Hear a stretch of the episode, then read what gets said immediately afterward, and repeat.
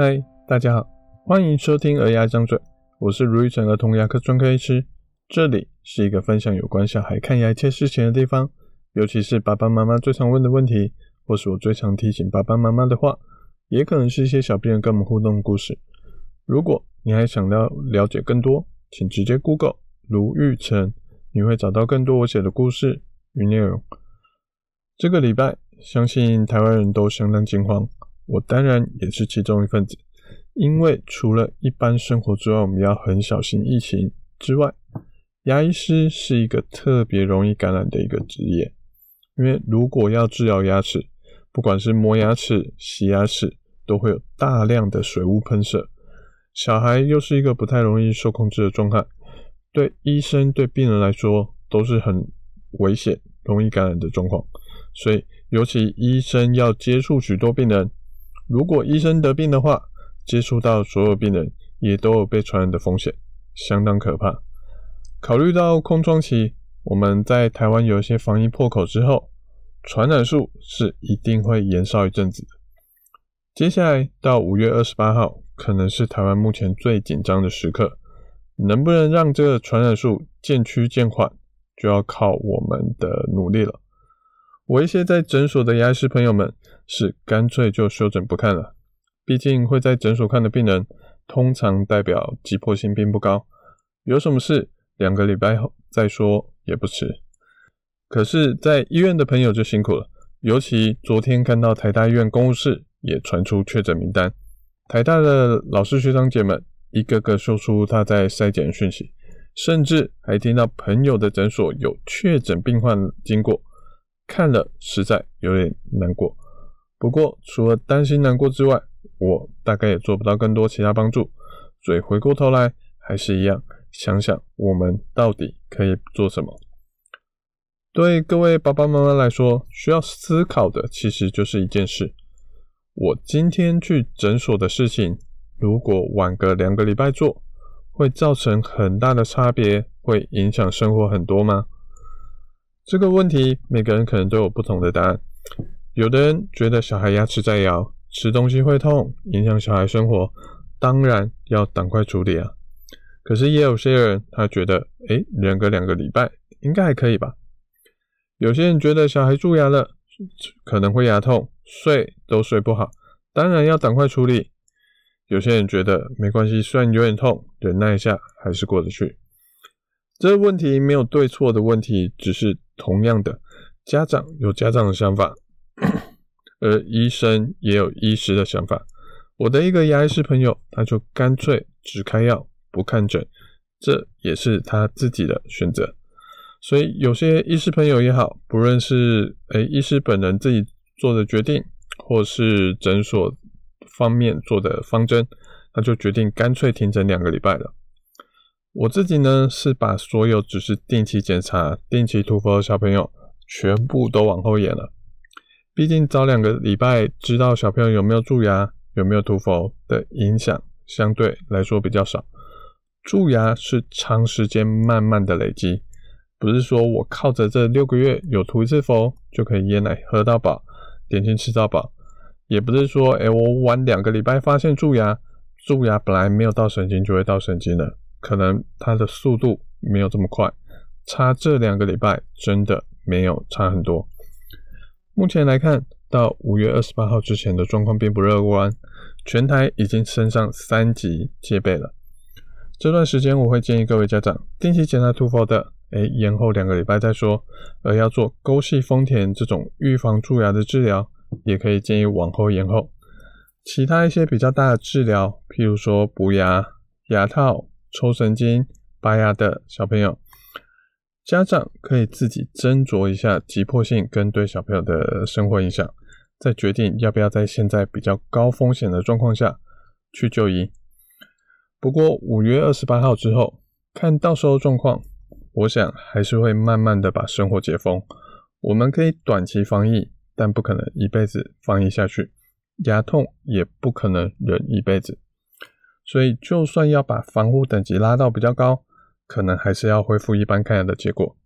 而家长们可以做的，其实跟之前差不多，就是口罩戴好，不要露出鼻子，在外面接触鼻子、嘴巴、眼睛之前，务必洗手和消毒，降低在医疗院所喝水甚至饮食的行为，减少感染的风险。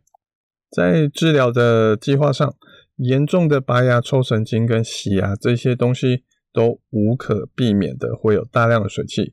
除了洗牙是定期该做处置，没有办法无限期的拖延下去之外，要避免严重的蛀牙跟拔牙，还有抽神经的最好方法就是不要让牙齿蛀到这个地步。上个礼拜，一个妈妈跟我说，她知道让小孩吃点心会很容易蛀牙。他知道让小孩喝奶喝到睡着很容易蛀牙，可是他和长辈住在一起，长辈要喂他点心，他说过很多次，可是长辈执意要给。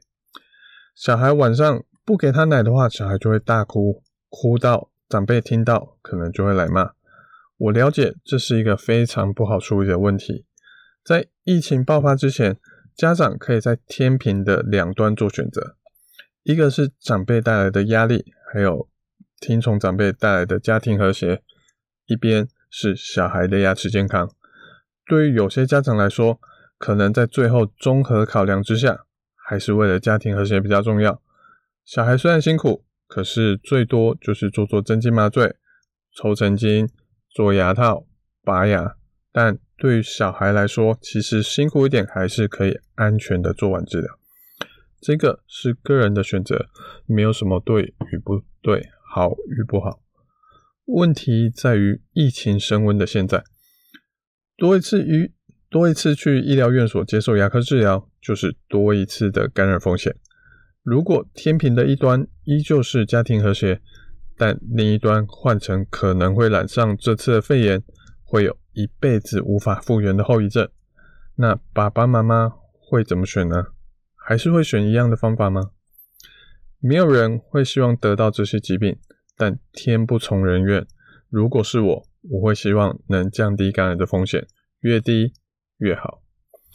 以家长的角度来说，可以考虑的有两个方向：一个是当小孩的牙齿治疗需要治疗的蛀牙比较多，要照一般的方法，可能要去诊所去个六次、八次，甚至十次以上的小朋友。可以多多考虑说，只需要一次就能完全全部牙齿治疗的镇静麻醉。虽然可能要插管，可能要给药，也是会有相对的风险，但能缩短重复暴露的风险，整体的风险值应该还是下降许多。爸爸妈妈真的可以多考虑看看。另外一个是，当后牙的臼齿如果是没有蛀到神经的牙齿。传统的补牙方法要先把蛀牙用磨牙机磨掉，磨的过程就会产生许多水雾，增加彼此的感染风险。那可以不用磨牙齿的豪氏牙套，也是一个可以降低传统感染风险的一个方法。它可以完全没有喷射水雾，可以快速治疗，让医生、病人彼此都降低了感染风险。这些方法。的确，对家长来说会有一笔额外的开销。可能有些人会想说：“呃，卢医师是不是为了推一些自费项目才这么说的？”其实，对于医疗的问题来说，重点不在于卢医师或其他医师他有没有赚钱，赚多或赚少，其实那些不是家长们该考虑的问题。家长该考虑的是，我们可以从中得到什么好处。可以对小孩有什么帮助？常常我们都容易有一个奇怪的迷思是，诶，会见不得别人好，好像别人得到比较多就是自己的失败，但对方开心不代表自己就该伤心难过。世界上不是只有你输我赢的一个局面，有时候还是会有所谓的双赢，也就是能创造出更多价值的时候。你愿意花多少的代价来让小孩不容易得到肺炎呢？如果家长们真的觉得这样开销太大，其实还有个方法，很简单的就可以让医生不容易赚到你多余的钱，那就是好好的刷牙，好好的控制小孩饮食，至少三到六个月就去找儿童牙医检查一次牙齿，除了第一次的检查可能比较需要花时间之外，之后每次的检查可能就是几分钟的事情。小孩开心，大人也开心，这是一条最好也最单纯的路。可是说实在的，也是最难做到的路。儿童牙医算是以看小孩牙齿为生，但其实我们也是最希望小孩牙齿能健健康康的那群人。就像最近热门的台湾戏剧《火神的眼泪》一样，没有人会希望火灾发生，没有人会希望延误就医。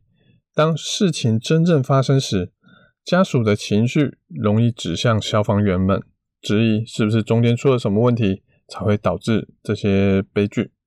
可是，真正造成悲剧的，不是消防员，也不是救护员，而是那些火灾跟意外。而造成意外的，都不是这些消防员。就像造成小孩不舒服的，不是儿童牙医，而是那些蛀牙们。